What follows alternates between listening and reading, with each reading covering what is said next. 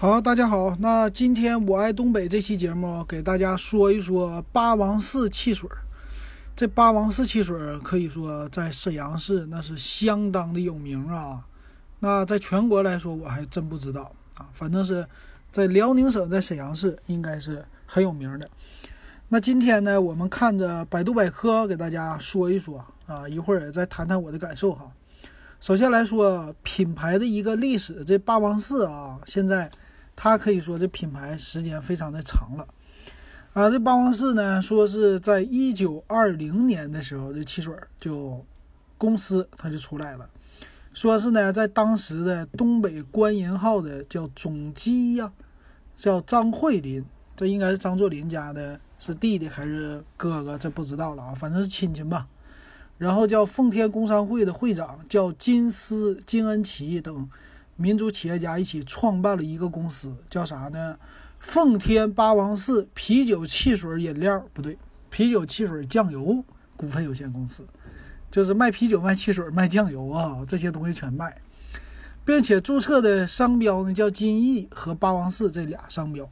然后说民国政府实行免税三年扶持政策，八王寺从此就远销到天津和上海啊，这是。现在呢，这八王寺当时的一个营业执照，当时也有啊，营业执照就放在这汽水上，啊，汽水瓶子外边啊。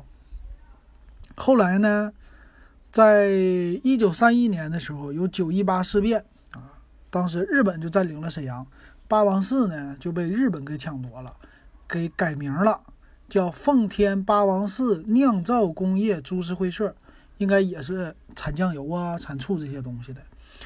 说从三九年的时候呢，这个日本人又在长春建立了八王寺长春分工厂，从此呢，就八王寺产品被大部分运回日本销售啊，这种的。啊，一九四五年叫八幺五光复以后，八王寺呢被民国的沈阳市政府给接管了这个公司啊。四七年的时候呢，由原来的股东叫金泽臣。等人付款赎回，并且又改名，改名称叫奉天八王寺民生工业股份有限公司。那在它历历史，后来呢，就是到了解放，沈阳是四八年十一月二号解放，开始军代表接管。四九年二月开始叫公私合营啊，叫沈阳的市政府接收，改名叫八王寺汽水厂，叫沈阳市八王寺汽水厂。五六到五七年呢，制冰厂以及啤酒厂部分车间并入了八王寺啊，那沈阳啤酒厂是不是八王寺的前身呢？这个不好说啊。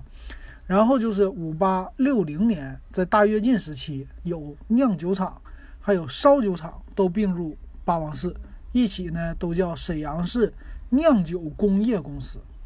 从文革开始的时候呢，八王寺呢就亏损了啊，卖的就不好了。等到七六年，他说到九三年的时候，文革结束了，这个厂子又改了，改名叫沈阳市蜜糖厂。但是第二年呢，文革结束，七七年啊就恢复名了，叫还是沈阳市八王寺汽水厂啊。从此以后，这八王寺的饮料就变成了八零后小伙伴们最爱喝的了。那后来呢，在九三年的时候啊，到零三年的时候是改革开放，改革开放呢，美国的可口可乐公司。啊，他叫说呢，与中国国营饮料厂合资经营，帮助中国民族饮料发展的名义呢，将八王寺的商标所有权、市场份额在内全部资产并入其成立的合资公司，然后使其成为了无力自保的小股东，就是可口可乐占大股东。从此呢，八王寺的商标就被可口可乐公司拥有，并且呢，封存了十年。之久，所以说后来啊，沈阳的市场上就只有了可口可乐、雪碧这些饮料，八王寺从此在这些人的记忆当中就消失了。那这是当时，后来呢，可口可乐公司又将其承担全部债务的空壳沈阳市八王寺汽水厂退还给了地方政府，然后说呢，八王寺差不多那个时候就灭亡了。但是呢，在二零零三年的时候，困境当中的这八王寺汽水厂被叫吉福沈阳食品饮料公司给全资收购了。新的经营者叫说管理团队开始重新启用八王寺还有金逸这两款商标。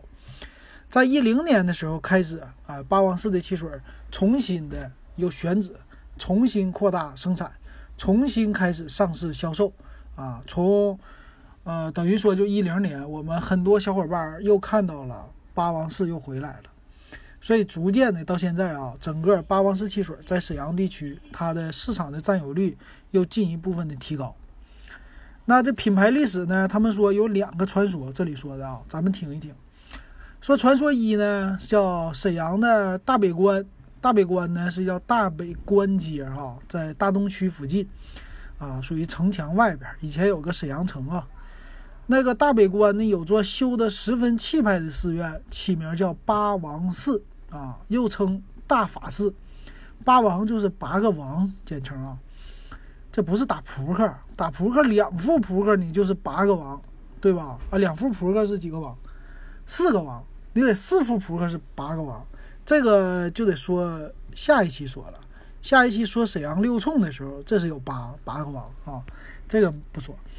它这个八王寺呢，又叫大法寺，寺门前有一口井，井水呢就非常清澈的甘甜，嗯，特别好，所以他们就管它叫驰名东北的叫东北第一甘泉啊。说是乾隆皇帝啊非常喜欢这八王寺的井水。用它来煮茶，所以呢，他经常找人说千里迢迢把井水送到紫禁城，以供他饮用。提起八王寺的井水，还有一段传说啊。传说呢，以前呢，八王寺周围都是低洼和的大苇塘，就是水池子这些地，人们的吃水非常困难。有钱人呢，通常都从城里买回来运回来的水啊。但是呢，穷苦人家就只能喝又苦又涩的叫泡子水，啊，到了清初的时候，有个叫莲花的姑娘，住在了八王寺附近。莲花的父母早逝，他呢是靠父亲当八旗子弟、八旗兵的时候挣下的家业来过活。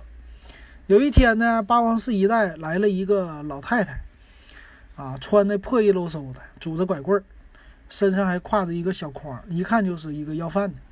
但是呢，这老太太每次经过莲花家的门口呢，这莲花都把她请到屋里，给老人洗手啊、洗脸呐、端茶给她吃饭。冬天呢，还给老太太衣服穿啊。所以呢，这老太太，但是呢，没有向他道过谢啊。莲花觉得自己应做的事儿啊，就觉得没事儿啊，就应该帮忙。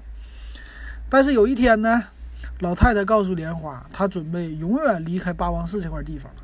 莲花问他：“那你有啥愿望和要求啊？”啊，问莲花，莲花就说：“呀，那我们这个市这边啊，八王寺这附近老百姓吃水不好，所以我们需要一口甜井啊。然后说，要是能满足这个心愿就好了。那老人家呢，就高高兴兴的答应了莲花的请求，说是啊。之后呢，从那天起开始。”说是一连七七四十九天，老太太就坐在八王寺门前一动不动，啊，就这个。等会儿啊，然后说是到了一百天的时候，哎，这个井里就冒出来清甜的甘泉水了啊。从此呢，八王寺的水就非常的甘甜了。这是第一个传说。还有一个传说呢，是八王寺门前东南五十米有一处清什么。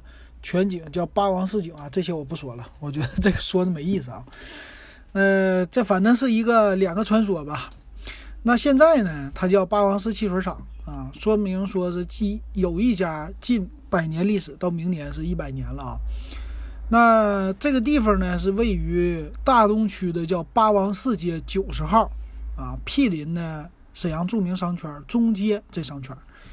呃，工厂呢是零三年八月一号。八月份啊，做了一个改制，说斥资上千万开始装一些新的设备。从此呢，这八王寺的啊汽水又回来了啊。所以这是简单的百度百科的一个介绍啊，说了十分钟。那咱们呢，还是说一说我实际的感受吧。啊，首先来说呀，八王寺果子蜜汽水是沈阳小伙伴们最知道的一个品牌。啊，在百度百科里呢，确实有它的一个商标。啊，这商标呢，我看了好几种啊。呃，它是有最早的叫果子蜜汽水。我当时呢，其实我们喝的时候就觉得果子蜜应该是油条的意思。我以前节目里也说过，就是果子，沈阳一说炸大果子就是炸油条啊啊，那果子蜜汽水呢，不就是油条汽水吗？所以我们都觉得喝这个汽水的时候应该像油条一样的香。可是真正喝的时候呢，发现那个不是，它就是甜甜的、有气儿的这么一个汽水。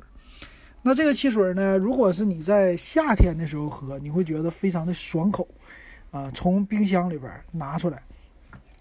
但那个时候呢，冰箱还不普及，在八九十年代的时候，是从哪儿拿出来呢？是一个木头箱子里，木头箱子里可能有冰，但是呢，真正在大夏天的时候，木头箱子也不好使。我记得在沈阳的北陵公园，或者你在大东区逛一些什么小河堰公园，逛这儿的时候呢，是真正的啊，拿大冰啊，不是冰箱，是他们从冰库里边运过来的冰，把这些饮料呢给它平的一排放在冰上，而且这个冰呢，它因为饮料一直在上面转动，跟这个瓶子一样，已经出来一个豁口了，啊，直接就把这个瓶子可以放在冰上了。不停的这么转动，啊，往这儿一摆，这一层马上冰了以后，这叫冰镇汽水。哎，那个在夏天的时候，尤其大热天，我们跟着家长一起去公园里边旅游溜达的时候，那来一瓶这种冰镇汽水，可以说非常爽口。啊，这个汽水当时多少钱啊？我记得好像是涨价以后是八毛钱啊，再小的时候我就记不得了，八毛钱一瓶。八王寺汽水，哎呀，那个时候真是美好的回忆。再后来呢，买汽水、喝汽水就变得高级的一件事了。用吸管，有了吸管以后呢，你这个汽水啊，哎，这就是一个高级款的汽水了，不是用嘴喝了。因为用嘴喝呢，这汽水的瓶子觉得不卫生啊，用了吸管感觉就卫生了。尤其是呃一些高档的场所，一定要配上吸管。那那个时候的汽水啊，其实除了八王寺之外，还有一些其他的品牌跟八王寺在竞争。可以说，八王寺在沈阳的占有率是和沈阳雪花啤酒一样的，是不可逾越的一个啊占有率的市场。那别的品牌怎么跟沈阳的这八王寺竞争啊？那他们呢，瓶子和沈阳八王寺汽水的瓶是一模一样的，但是呢，它往里边多加了个吸管。就是在做这个汽水的时候，把塑料的吸管就给它放在水里了，然后把盖给它封上。你只要一起开，那一起开的时候就是砰，哎，起开了汽水以后，这个吸管自动的嘣儿就飘上来了，你就可以喝了。那个时候呢，它就作为比较高级的汽水，可是它的味道没有八王寺的好。那后来呢，八王寺又出来其他的品种了啊，就是有橘子汽水。我们不叫橙汁，啊，我们管它叫橘子汽水。但是呢，现在我看啊，还有菠萝汽水啊，现在都有卖的啊。其实除了这些之外呢，看商标还有叫山楂汁儿汽水啊，还有呢杨梅汁儿汽水、草莓汽水啊，它其实就是等于说色素加上香精啊，这么兑出来的，可以兑出来不同不一样的汽水的味道啊。那现在这八王寺汽水呢，可以说在沈阳它的占有率除了可口可乐之外，哎，八王寺它又回来了。它的整体的印象呢，给我们的啊，还是以前的老味道。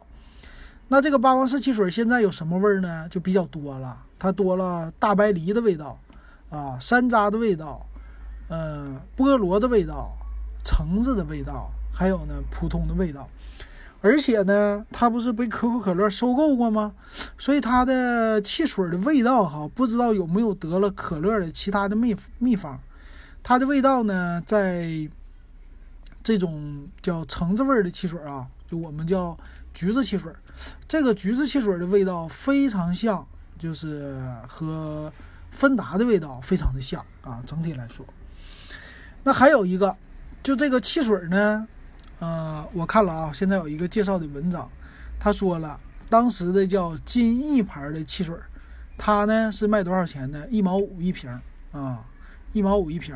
然后呢，这个瓶子的样子啊是最经典的，是什么呢？中间大一点的肚子，上边是一个尖的瓶口，那底下呢，为了让你手拿着方便，它底下有一个一个突出的竖条，这就是我们沈阳人最经典的以前记得的八王寺汽水瓶子的样子啊。那这个汽水瓶呢，他说以前是一毛五，后来我记得三毛、六毛都有。那你买这个汽水买走了以后呢，这汽水的瓶子你是不可以啊，就是说不还回来的，不像现在买啤酒瓶子没人要了。瓶子你要怎么的呢？必须你得留押金啊，比如说一毛钱押金。留这个押金的时候呢，那小卖部的人呐会给你一个纸片子，就是从什么蛋糕盒啊这些剪下来的纸片，这个纸片呢就值一毛钱啊。你只要拿了汽水儿。留着一个这纸片，这是加了一毛钱这么一个押金。等你把汽水喝完呢，汽水瓶要拿回来，连着这个纸片一起拿回来，我呢才把你的钱还给你啊，就是给你一毛钱。所以很多小孩呢很喜欢帮大人去买酒，买啤酒，因为买啤酒呢也给这个纸片儿。然后等你去换钱的时候呢，你就可以说啊，把这纸片留给我。然后啤酒呢，你也给我啤酒瓶，到时候我给你送，我多送几个啤酒瓶，不就出来一个汽水钱了吗？啊，这是当年小孩的一个传统啊，特别的喜欢用这个纸片儿啊，纸片儿给它积攒下来去换钱，啊，这是我记忆当中的霸王寺汽水啊。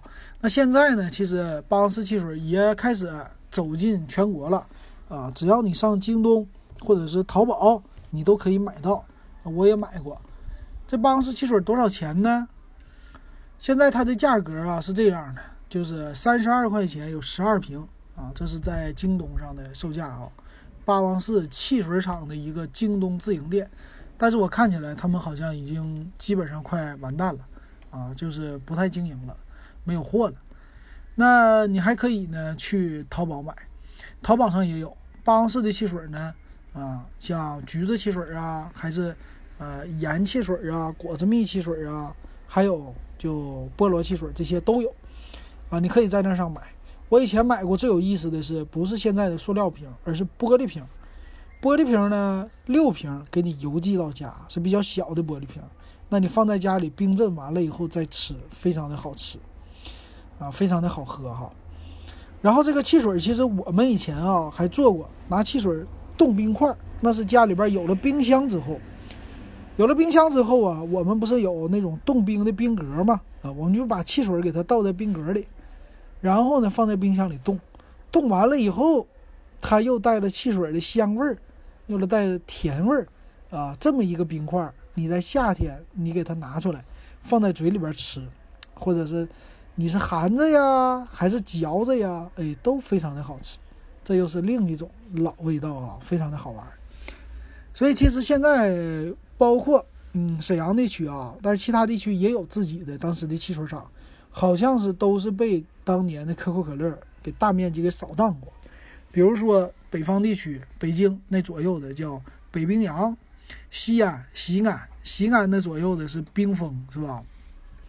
然后广东我们一直听说的就是真真啊荔枝味的汽水，还有四瓶就是红宝来啊。这种汽水都特别的多啊，现在有的你也能继续的买到，所以这个令我们八零后的记忆特别深刻的汽水，可以说啊现在还能喝到，我感觉非常的幸福啊，确实比可口可乐有时候喝起来有意思啊。